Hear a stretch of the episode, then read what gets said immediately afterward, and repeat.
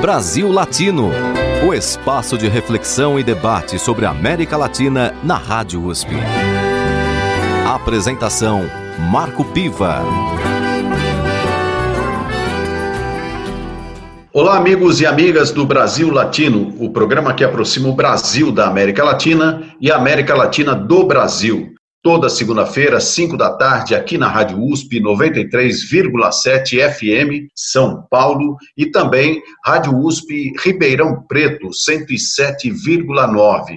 Nosso programa, o Brasil Latino, também está disponível nos agregadores de áudio como Spotify e iTunes. E na edição de hoje temos a participação, mais uma vez, de um convidado muito especial, Victor Del Vecchio, que é advogado formado pela USP e pesquisador do GEPIM, o grupo de estudos sobre proteção internacional de minorias aqui da USP, e também coordenador do ProMigra, Programa de Promoção dos Direitos de Migrantes. Bem-vindo mais uma vez ao Brasil Latino, Victor Del Vecchio. Muito obrigado, Marco. Muito obrigado a vocês que nos escutam aí de casa, isolados. Sempre um prazer estar aqui com vocês. Nosso tema não pode ser diferente devido à sua especialidade, migração. Vivemos aí uma pandemia, uma situação inédita no mundo, onde também vários segmentos das populações são afetados. Mas eu queria focar com você exatamente a questão das migrações. Como é que isso está acontecendo na América Latina e também a partir aqui do Brasil? Pois é, Marco. Olha, não poderia ser diferente. A pandemia ela impôs esse protagonismo alterando a vida de todas as pessoas e com os fluxos migratórios isso também ocorreu. Sobretudo porque a gente tem que lembrar que falamos do fechamento de fronteiras, né? Muitos países vêm adotando essa estratégia para conter a disseminação do vírus e isso, claro, tem um impacto gigantesco no fluxo humano. É, eu acho que para a gente partir para essa análise, vale fazê-lo em três tempos. Então, a gente analisar como é que o Brasil e alguns países da região se comportaram é, em relação ao fechamento de fronteiras, como está sendo a vida dos migrantes e refugiados que estão em movimento, que estão em outros países agora em função disso, e o que, que a gente espera a médio e longo prazo após a pandemia, né? Afinal, esse fechamento de fronteiras, de repente até alguns movimentos políticos dos países podem deixar marcas que vão perdurar mesmo depois das medidas de isolamento serem relaxadas.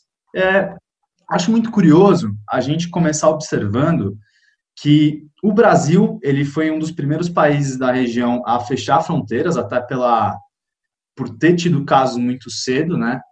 E um fato muito curioso foi que inicialmente ele fechou a fronteira com a Venezuela.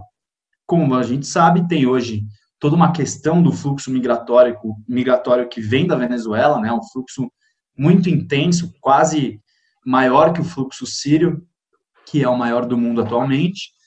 Uh, e o Brasil, ele, em vez de fechar todas as suas fronteiras, ele começou fechando apenas essa. Na sequência, fechou as suas fronteiras terrestres e, por último, as fronteiras aéreas. O que, na minha opinião, já é uma medida um pouco é, não só xenófoba, porque ela leva em conta essa questão política da vinda dos migrantes, como também ela deixa de ser efetiva na medida em que as nossas maiores fronteiras em termos de circulação de pessoas são as aéreas. Eu explico. O fluxo da Venezuela atualmente é composto sobretudo de pessoas que vêm de lá para o nosso país e de alguns brasileiros que levam mercadorias para Venezuela. Para Venezuela. É, nas outras regiões, nos pontos de fronteira que a gente tem como ponte de amiz da amizade, a fronteira com o Uruguai, é, diversos outros pontos, o fluxo, assim como na Venezuela, ele não chega a ser tão representativo quanto o fluxo aéreo que temos. Só o aeroporto de Guarulhos representa 50% do nosso fluxo de passageiros de internacionais no país. Então, quando a gente fala de uma estratégia de contenção da propagação do vírus apostando na diminuição de circulação de pessoas, a principal fronteira a ser fechada é a aérea. Isso nos diversos aeroportos, né? Na sequência de Guarulhos, a gente tem o aeroporto do Galeão, que representa 17% do fluxo nacional. É, então, eu acho assim, é, infelizmente, a gente viu que se impôs uma agenda política frente à agenda da ciência, agenda é, que os epidemiologistas têm defendido. Isso não tem sido adotado em outros países, né? É só a gente observar que outros lugares, como os Estados Unidos, alguns países da Europa, da Ásia, eles cortaram, antes de tudo, a circulação através de voos, sobretudo vindo de regiões de grande contágio, o que não se verificou aqui no Brasil. E aí, Victor, é, uma coisa que é importante saber é em relação a essa é, política de quarentena ou de fechamento de fronteiras dos outros países. É, quais são os países que, na sua opinião, estão atuando de uma forma mais decidida na América Latina para combater a transmissão da Covid-19? Olha, Marco, é, nós temos alguns bons exemplos já na América Latina de combate à Covid-19, né? O Uruguai, por exemplo, ele já está sem transmissão comunitária, o que, claro, devemos levar em consideração algumas particularidades do país, que é um, tem níveis de desenvolvimento um pouco mais elevados, um sistema de saúde um pouco melhor que os outros vizinhos, uma população menor. Mas o Paraguai, por exemplo, que é um país mais pobre que o Brasil, tem tido um enfrentamento muito positivo da doença. Eles já declararam, inclusive, recentemente, que não tinham mais pacientes em leitos de UTI da, é, sendo tratados da Covid-19. E o Paraguai, assim como outros vizinhos nossos têm demonstrado grande preocupação com a propagação do vírus no Brasil e a falta de centralização e de liderança no combate à epidemia. Então, assim, o, um dos efeitos, é, uma das causas, aliás, de, desse bom enfrentamento que o Paraguai tem feito foi ter restringido muito cedo a circulação de internacionais. E aí eu acho que vale a pena a gente mencionar aqui que nesse momento de pandemia, é fundamental que a gente minimize esse fluxo de pessoas para justamente minimizar o contágio. É, pegando outros exemplos da América Latina ainda, nós acompanhamos é, que a Venezuela apresenta um número de casos é, bastante inferior na média e proporcionalmente em relação à sua população do que outros países. Quer dizer, nós não temos certeza se esses dados podem ser é, absolutamente confiáveis ou não, mas o fato é que a Venezuela é o epicentro, ou pelo menos foi até recentemente, o epicentro de um grande fluxo migratório, não só para o Brasil, mas principalmente para países vizinhos, como a Colômbia, Equador, Peru, enfim. É, você acredita que na Venezuela esse trabalho de fechamento de fronteiras teve algum resultado? Olha, Marco, eu não, não acho que é só a questão do fechamento de fronteiras, mas talvez o próprio fato do governo venezuelano ele conseguir adotar medidas mais rígidas com uma certa facilidade. É, então, eu, eu atribuo a isso, e claro, existe também uma, uma incógnita sobre a confiabilidade desses dados. Mas, fato é que nós já presenciamos um movimento muito curioso, que é o retorno de milhares de venezuelanos ao seu país. Isso decorre não só dessas notícias de que a Venezuela vem enfrentando de forma positiva o, o coronavírus, mas também da dificuldade de acesso à saúde e das dificuldades sociais encontradas nos países em que essas pessoas tinham migrado. Por exemplo, é, na Colômbia, é, migrantes que não forem regularizados não têm direito a acessar o sistema de saúde. Isso é muito difícil. É, torna a vida muito mais complexa, né? Imagina uma pessoa que já está numa situação de vulnerabilidade muito grande, lutando para sobreviver. Os migrantes que fogem da crise na Venezuela, em geral, eles chegam já muito debilitados, sem grandes reservas de dinheiro, é, literalmente assim, vendendo almoço para pagar o jantar Muitos deles trabalham em empregos informais, recebem por diária, por semana. Então, se deparar com uma situação de pandemia em que você não tem acesso ao sistema de saúde, é amedrontador. Isso tem feito com que muitas pessoas retornem. No Peru, por exemplo, a situação é parecida, até que recentemente um decreto do presidente é, foi promulgado e deu acesso ao sistema de saúde para migrantes irregulares que estiverem com suspeita ou confirmados com a Covid. É muito interessante também que o Peru adotou um benefício parecido com o que temos aqui, o benefício emergencial, mas ele também não abrange os migrantes irregulares. Isso, claro, soma aí nos fatores, porque num cenário de crise econômica essas questões ficam ainda mais agravadas. No caso, estamos falando de migrantes que são os mais vulneráveis entre os vulneráveis por conta da sua situação. É, você tem uma estimativa atualmente do número de migrantes é, na América Latina? Marco, de migrantes, no geral, eu não tenho esse dado.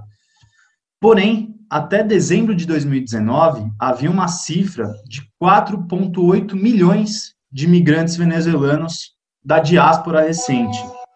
É, então, isso só para a gente ter uma noção com, é, comparativa, há quase um século, desde a crise de 19, 1929, a gente não via tamanho fluxo no nosso continente. E o fluxo sírio, para a gente também ter uma comparação, ele é de 6,7 milhões de pessoas. Ou seja, a Venezuela, ela tende, que não tem um, um horizonte de resolução próximo, ela tende até a superar o número sírio daqui a um tempo. É, isso, claro, a gente pode mencionar também que existe uma, um, um grande número de imigrantes que vêm do Caribe para cá, sobretudo do Haiti, é, peruanos e bolivianos migram muito para o Brasil, para o Chile, para a Argentina. Só, segundo o consulado de La Paz, da Bolívia, aqui em São Paulo, é, há estimativas de que existem 400 mil bolivianos apenas no nosso estado, no estado de São Paulo. Então, com isso, a gente pode já ter uma ideia da cifra. E aí, claro, se a gente entra também na. bota na conta também os deslocados internos, que são aquelas pessoas que não são, é, não cruzam fronteiras internacionais, mas que são obrigadas a se movimentar dentro de seus próprios países, a Colômbia é o líder mundial nessa cifra. Ou seja, esse deslocamento interno é muito importante lá na, na, na Colômbia, ou seja, ele é muito significativo extremamente significativo, muito embora tenha se amenizado um pouco agora com essa questão das Farc e da, entre as disputas entre Farc e governo terem se apaziguado. Mas, assim, dá para a gente afirmar com toda certeza que os fluxos migratórios na América do Sul, na América Central, são muito intensos. Isso, claro, a gente pode também tirar uma lição daqui de pensar que quando a gente fala em crise migratória, a gente não está falando só dos sírios que chegam na Europa, dos africanos que atravessam o Mediterrâneo. A gente tem crises migratórias no mundo inteiro e elas são muito mais intensas no sul global, ou seja, em países da periferia do capitalismo, mas que não recebem toda essa atenção da mídia.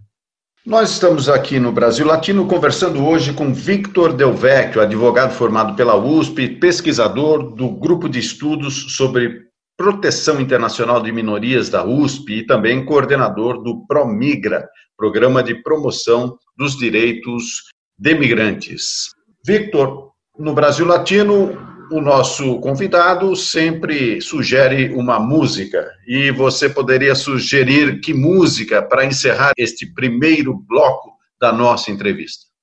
Olha, acho que homenageando aqui o nosso sangue latino, eu quero sugerir a música do KG13, a música Latino América que é composta por artistas de vários países do nosso continente.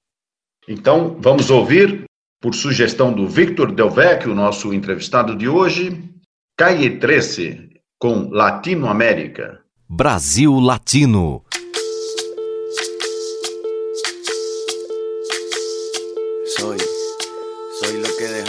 Soy toda la sobra de lo que se robaron. Un pueblo escondido en la cima. Mi piel es de cuero, por eso aguanta cualquier clima. Soy una fábrica de humo. Mano de obra campesina para tu consumo. Frente de frío en el medio del verano. El amor en los tiempos del cólera, mi hermano. El sol que nace y el día que muere. Con los mejores atardeceres. Soy el desarrollo en carne viva. Un discurso político sin saliva. Las caras más bonitas que he conocido. Soy la fotografía de un desaparecido, la sangre dentro de tus venas. Soy un pedazo de tierra que vale la pena una canasta con frijoles. Soy Maradona contra Inglaterra, anotándote dos goles. Soy lo que sostiene mi bandera, la espina dorsal del planeta en mis cordilleras. Soy lo que me enseñó mi padre, el que no quiere a su patria, no quiere a su madre. Soy América Latina, un pueblo sin pierna pero que camina. Oye, tú no puedes comprar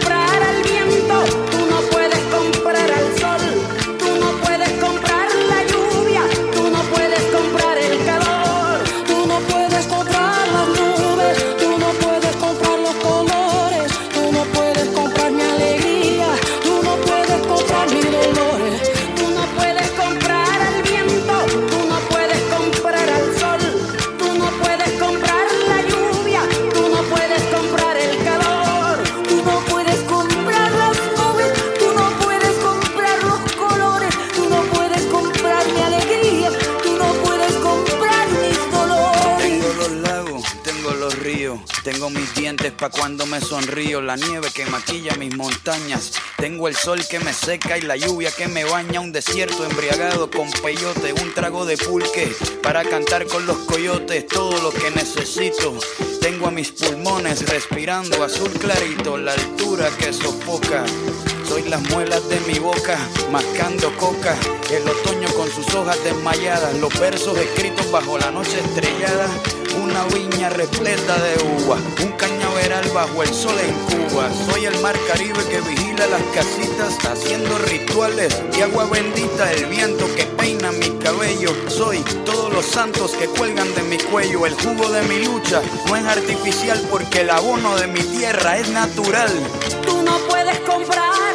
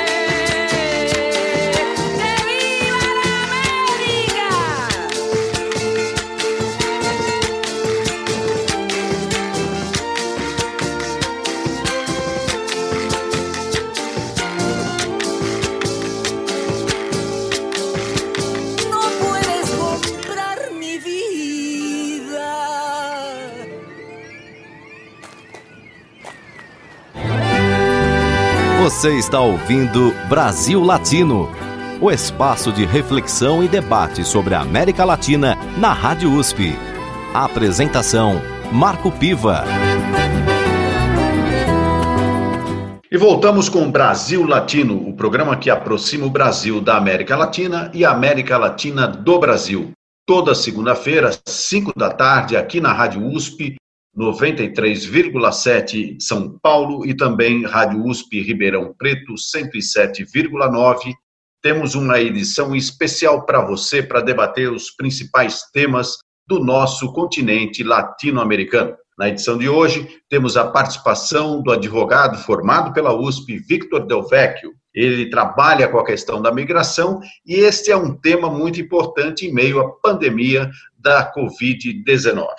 Victor, como é que você analisa o papel do Brasil no tratamento dos migrantes nesse atual contexto da pandemia? Olha só, é, eu acho que na contramão de muitos governos da extrema-direita do mundo, o Brasil tem adotado uma política razoavelmente positiva com os migrantes nesse cenário de pandemia.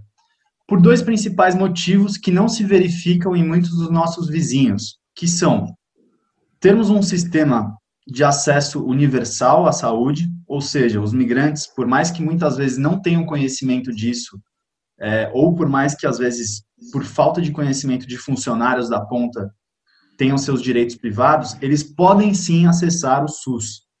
E isso faz toda a diferença, sobretudo quando a gente enfrenta uma pandemia. É, um segundo ponto que eu acho muito importante de ressaltar é que os migrantes no Brasil eles têm direito a receber o benefício emergencial. E aí vale a gente mencionar aqui que essas populações que muitas vezes estão em situação de vulnerabilidade, dependem de empregos informais, elas são tão ou mais necessitadas do que os nacionais desses auxílios. Então, marginalizá-los seria um erro enorme do ponto de vista de manter a sociedade saudável. A gente estaria jogando uma série de pessoas na miséria e não deixando opção para elas, inclusive em termos de conter o nosso contágio. Como eu mencionei aqui anteriormente, Países como o Peru e a Colômbia, que recebem um contingente enorme de venezuelanos, são os que lideram é, essas cifras, já próximos a um milhão de venezuelanos cada país, são lugares onde os migrantes não têm pleno acesso ao sistema de saúde e nem aos benefícios emergenciais que o governo tem concedido. Atualmente, na América Latina, Victor, quantos migrantes nós temos em termos populacionais? Você consegue ter esse dado? Marco, esse dado ele é muito complexo de ser precisado. Pelo seguinte, existe um grande mito de que existe um, de que os países fazem um efetivo controle de fronteiras, o que não é verdade. Né? Isso não é verdade nem no Brasil, nem nos Estados Unidos, que tem o maior poderio bélico do mundo, o maior poder de polícia do mundo, é, nem em Israel, por exemplo, que é um país minúsculo, altamente militarizado, para a gente ter uma noção disso, é só observarmos que diariamente uma grande quantidade de pessoas cruza a fronteira sul dos Estados Unidos de maneira irregular. Existe também um dado curioso que é o Estado de Israel já admitiu que a velocidade com que acham túneis que conectam a faixa de Gaza ao exterior é mais devagar que a velocidade com que se abrem novos túneis. Isso, claro, deixa evidente para nós que esse controle rígido de fronteiras ele não existe. Então, assim, a gente sempre trabalha com estimativas e aí é, cada país tem um, um, números mais precisos ou não. No Brasil, a gente trabalha com a cifra de 1 milhão e 200 migrantes oficialmente, e aí é, organizações da sociedade civil e até mesmo o governo estimam que esteja em torno de 1 milhão e meio a 2 milhões. É, em outros países, isso, isso inclusive coloca o Brasil como um país que tem uma taxa muito baixa de imigrantes na sua composição populacional. Não chega nem 1% aí, né? Isso, se a gente comparar, por exemplo, com nossos vizinhos como a Argentina, Chile, são números muito baixos. Que a Argentina, por exemplo, tem quase 4,5% da sua população composta de imigrantes. Ou seja, a nossa taxa de xenofobia é muito maior do que a taxa efetiva de imigrantes existentes. Com certeza, Marco, com certeza. Inclusive, existem pesquisas que é, sondam qual é a percepção da população desse percentual de imigrantes. E as pessoas sempre respondem algo em torno de 20%, 30% da população brasileira sendo imigrante. É, isso, claro, não corresponde à verdade. Né? E aí, acho que um ponto muito interessante que você tocou agora em relação à xenofobia é o que nos aguarda no pós-pandemia em relação ao controle de fronteiras e as migrações. Existe um, um grande receio de que esse fechamento de fronteiras ele seja um ganho de terreno muito grande para ideias conservadoras, ou seja, um, um, espaço fértil para que discursos nacionalistas se fortaleçam e mantenham esse fechamento, esse enrijecimento das fronteiras por mais tempo além das, do, do Covid. Também é interessante a gente notar que pode haver uma estigmatização de povos e culturas como responsáveis pela disseminação do vírus. Por exemplo, é só a gente pensar agora o caso de países que não é a nossa realidade ainda latino-americana, mas uma série de países da Europa que estão relaxando medidas de quarentena, que podem vir a ver os migrantes como pessoas que estariam então reinserindo o coronavírus nas sociedades. Isso, claro, gerar uma xenofobia, gerar uma estigmatização de uma população toda. Nesse sentido, você vê algum esforço de coordenação entre os governos da América Latina para o enfrentamento da pandemia? Olha, Marco, é muito complexo isso. Na verdade, eu acho que esse tem sido um momento em que os governos se voltam para si mesmos, se fecham enclausurados dentro de suas fronteiras. É, na verdade, o que nós temos visto é justamente o oposto disso. São governos informando preocupação em relação a outros países, como já tem feito a Argentina e o Paraguai, apontando o Brasil, que tem a situação do coronavírus praticamente fora de controle e se candidata aí a se tornar o novo epicentro da doença a nível mundial. Então, assim, a gente vê um momento em que é, corremos o risco até de ter questões, problemas diplomáticos e de circulação de pessoas, justamente por nós não estarmos fazendo uma boa gestão da crise é, sanitária. Nós observamos que com a quarentena e o isolamento social tem diminuído o número de homicídios, de acidentes de trânsito, enfim, daquelas situações de violência normais, principalmente nas zonas urbanas. Faço uma extensão desse tema para a questão de conflitos entre países ou mesmo de conflitos internos dos próprios países que obrigam a deslocamento forçado de pessoas. Você observa que isso também diminuiu no mundo? Olha, Marco, é, existem hoje em torno de 35 conflitos armados ativos ou mornos devido à pandemia.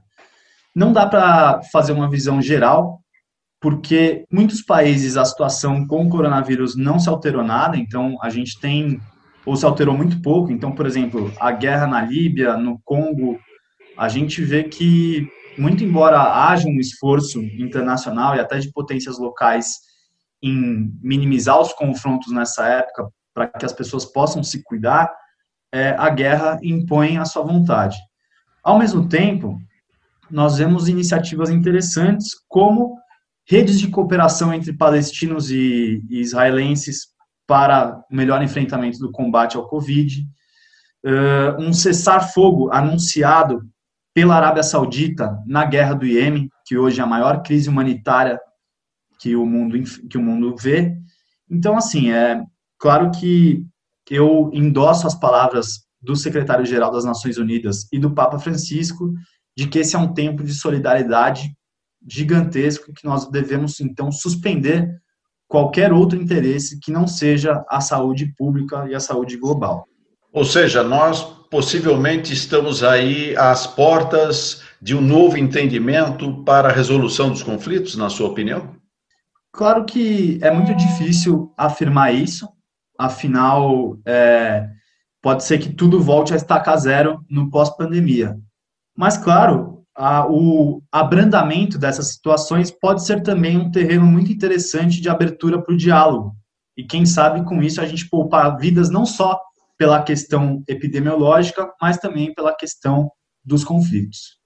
Indo um pouquinho aqui para os Estados Unidos e a política do Trump em relação à pandemia, que é, tem sido uma política de vai e vem, às vezes é, agride a China, às vezes fala uma outra coisa, enfim, é um zigue-zague do governo norte-americano. E nós sabemos que o poder dos Estados Unidos é muito grande, é, no sentido não só é, da, da, das consequências dessa pandemia, mas como também das possibilidades de lidar, é, do ponto de vista tecnológico e, e do investimento científico, para uh, encontrar soluções como vacinas, remédios, enfim. Como é que você avalia o atual comportamento do governo dos Estados Unidos na pandemia do coronavírus? Pois é, Marco. É, eu acho que tem um dado muito curioso e objetivo para a gente fazer essa avaliação. Enquanto muitos países enviam insumos hospitalares e profissionais da saúde para outros ajudarem a melhor gerir o vírus, os Estados Unidos pratica biopirataria, é, atravessando compras de respiradores, que nem ele fez com o Brasil, inclusive, o que mostra o quanto os Estados Unidos é um país que não só nos órgãos internacionais, mas agora no comércio internacional, impõe o seu poder econômico, o seu poder bélico, em prol de seus próprios interesses. Isso também tem se mostrado na gestão da política migratória norte-americana, que tem repatriado uma série de, de migrantes que são pegos em sua fronteira sul e muitos deles contaminados com Covid-19, o que, claro, faz uma reinserção ou uma inserção muito grande de do vírus em pequenos países da América Central, sobretudo. É, a gente tem notícias aí de crianças, inclusive desacompanhadas, que são contaminadas nos, na fronteira, de uma série de países que recebem aviões cheios de seu, nacionais seus também contaminados. Então, é, acho que eu não esperaria grande solidariedade dos Estados Unidos nesse momento. Acho que eles mantêm o ritmo que eles têm tocado até então.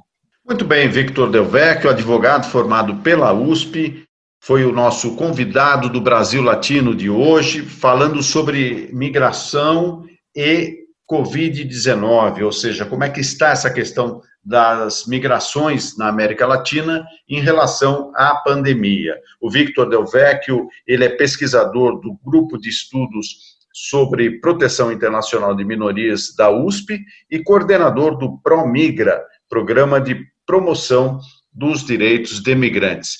Muito obrigado pela sua participação, Victor, e evidentemente que você não pode deixar o nosso programa sem também dar um alô para os nossos ouvintes e uma sugestão de música para encerrar a sua participação. Maravilha, Marco, maravilha, ouvintes. Muito obrigado pela oportunidade. Reitero aqui a mensagem de que migrar é um direito, e nós temos que defender isso até em tempos de pandemia, pois tem há pessoas que não conseguem é, escolher não migrar. E deixo uma música para provocar um pouco uma reflexão também sobre o nosso tema, a música dos tribalistas Diáspora. Muitíssimo obrigado. Muito obrigado a você e vamos então ouvir os tribalistas com diáspora. Brasil Latino. Vai.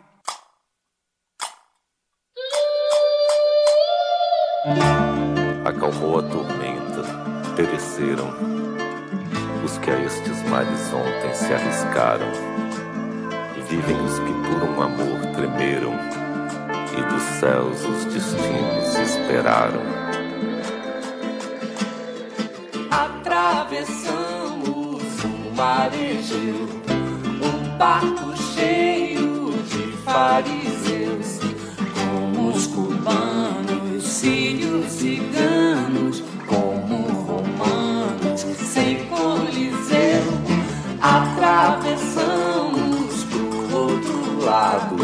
no Rio Vermelho, do Mar Sagrado, no Center Shopping lotados de retirantes, refugiados.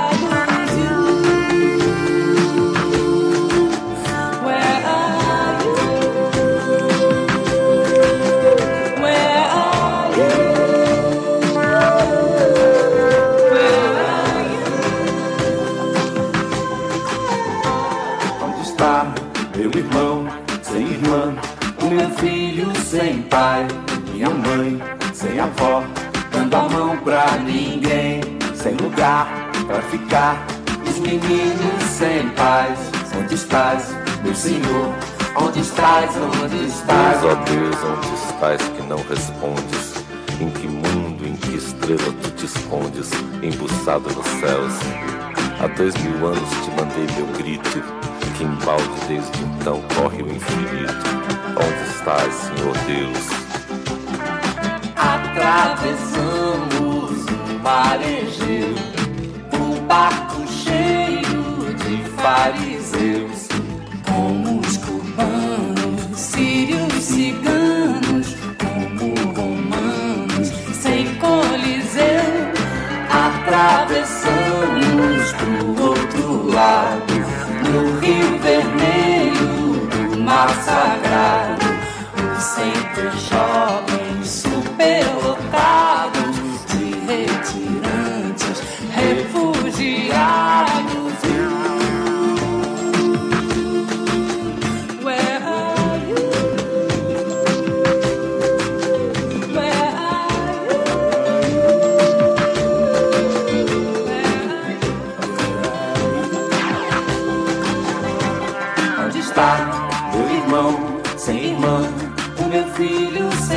pai, minha mãe sem avó, dando a mão pra ninguém, sem lugar pra ficar. Os meninos sem paz, onde estás, meu senhor? Onde estás, onde estás?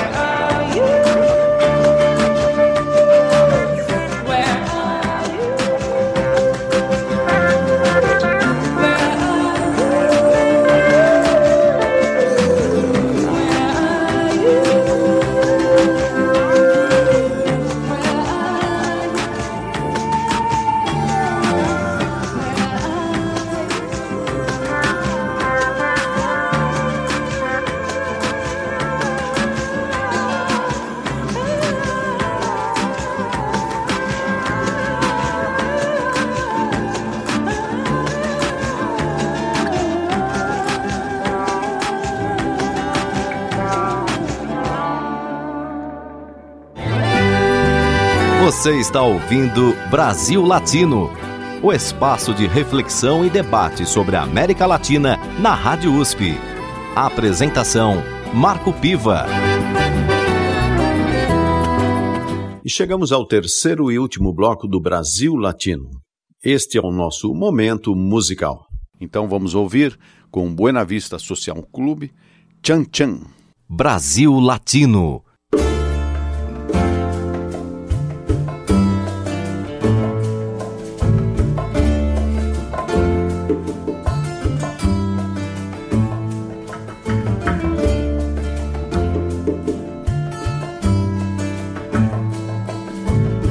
Alto Cedro voy para Marcané, llego a Puerto voy para Mayarín.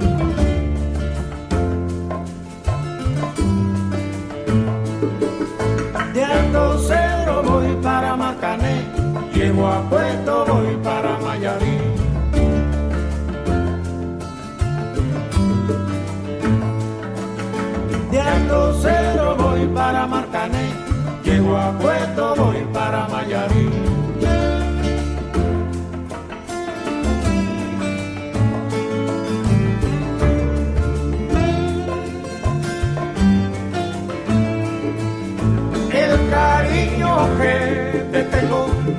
lo puedo negar.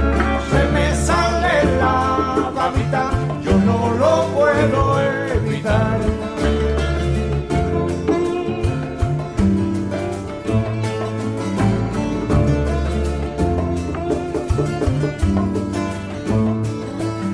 Cuando Juanita y Chan Chan en el mar servían arena, como sacudí el jibe, a Chan Chan le daba pena.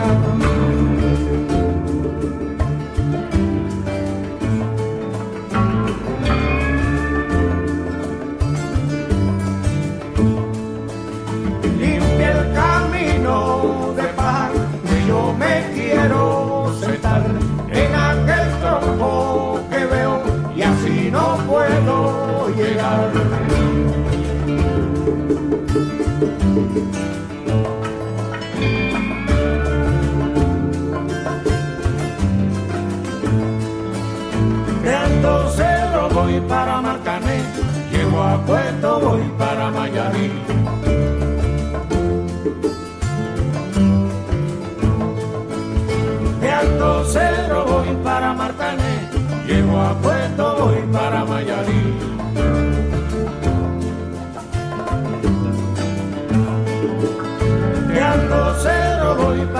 Cané, llego a Puerto voy para Mayaré.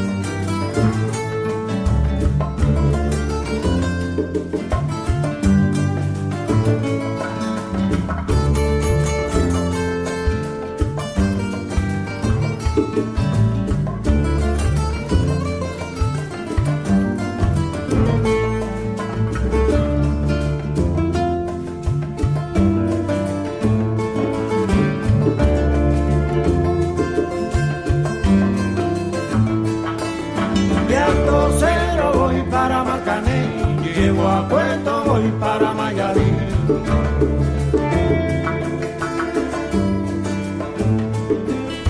Alto Cedro voy para Marcané, llego a Puerto, voy para Mayarí.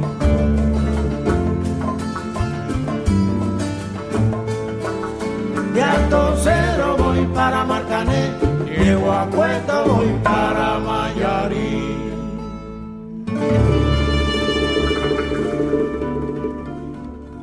Brasil Latino. Haiti com Caetano Veloso e Gilberto Gil.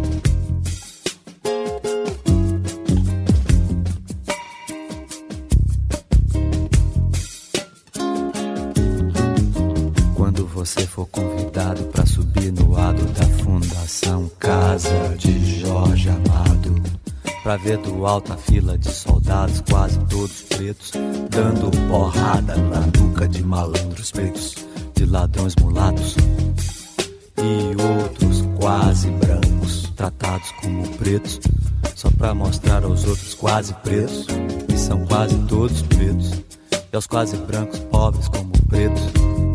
Como é que pretos, pobres e mulatos e quase brancos, quase pretos, tão pobres são tratados?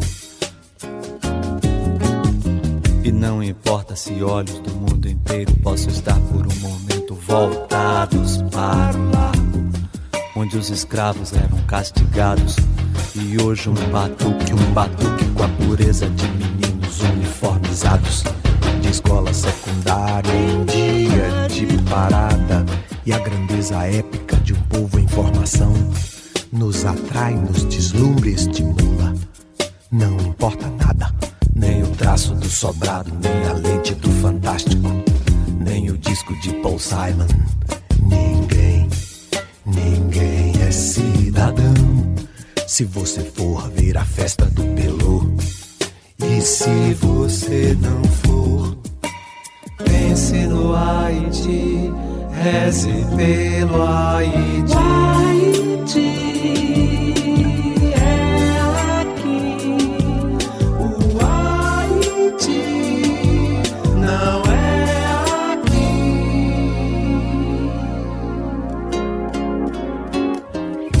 TV, se você vir um deputado em pânico, mal dissimulado, diante de qualquer, mas qualquer mesmo, qualquer, qualquer plano de educação que pareça fácil, que pareça fácil e rápido e vá representar uma ameaça de democratização do ensino de primeiro grau. E se esse mesmo deputado defender a adoção da pena capital do venerável cardeal, se é que vê tanto espírito no feto e nenhum no marginal. E se ao furar o sinal, o velho sinal vermelho habitual, notar um homem mijando na esquina da rua sobre um saco brilhante de lixo do Leblon. E quando ouvir o silêncio sorridente de São Paulo diante da chacina.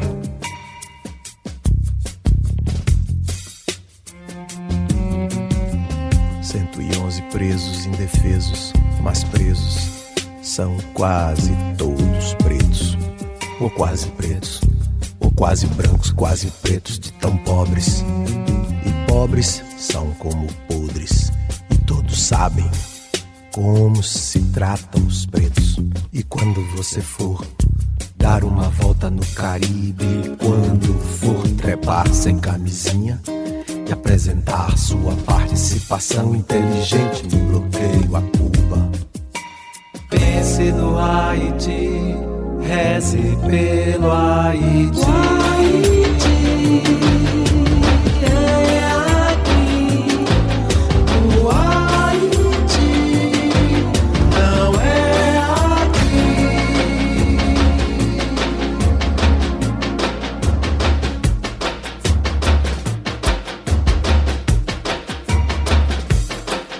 Este é o nosso momento musical. Nós vamos agora tocar uma música mexicana de um grande artista muito conhecido no México, que é o Vicente Fernandes. Vamos ouvir Em la cárcel de tu adiós. Brasil Latino.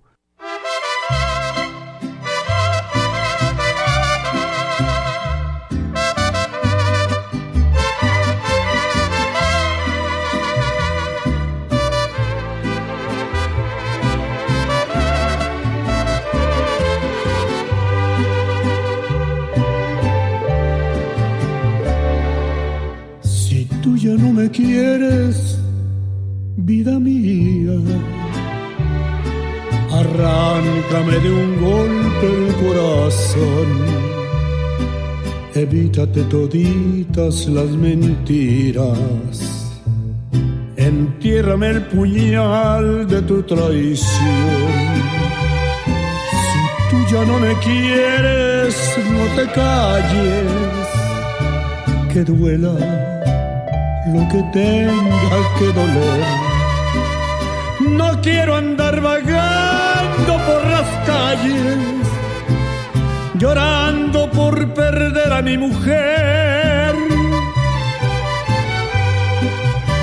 Y andar perdido, metido en las cantinas, pisoteándome el alma en cada esquina hecho pedazos, muriendo a cada paso, cargando mi dolor.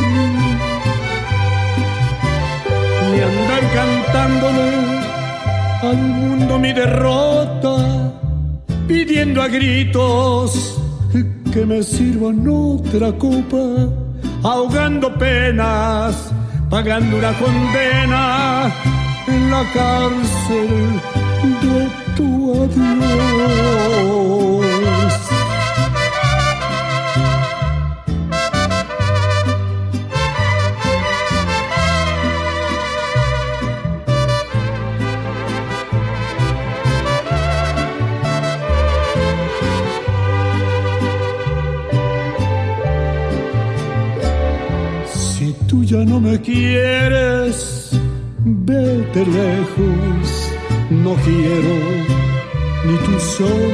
Junto a mí, ni andarme tropezando con recuerdos, volver a caminar donde caí.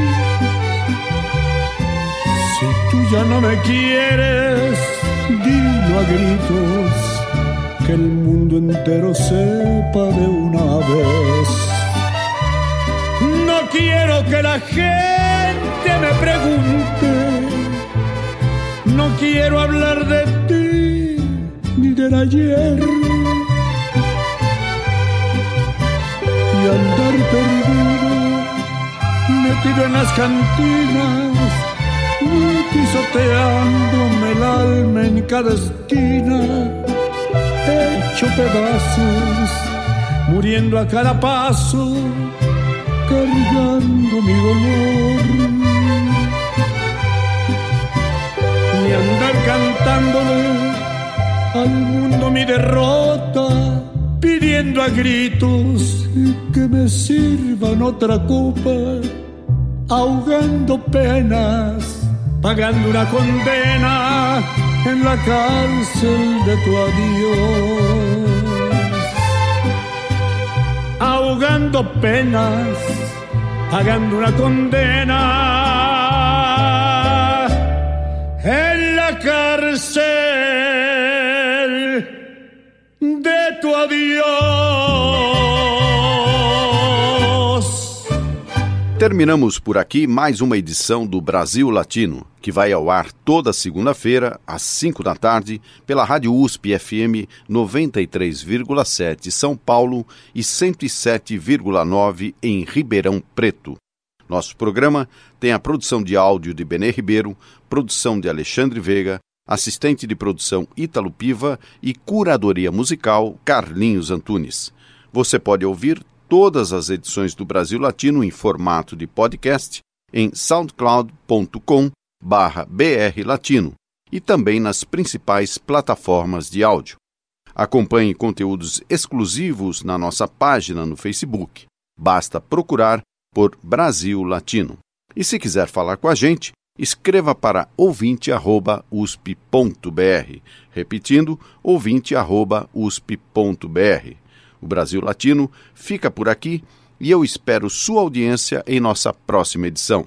Um abraço latino-americano e até lá. Vamos encerrar com um carimbó, o carimbó do Moura, música de Josildo Sá e Paulo Moura.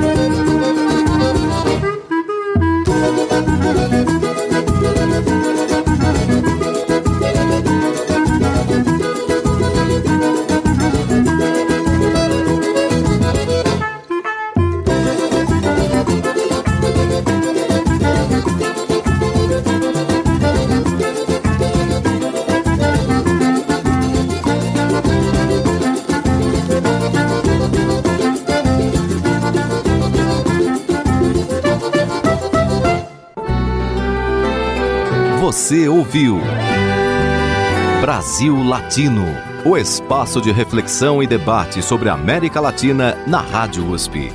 Apresentação Marco Piva.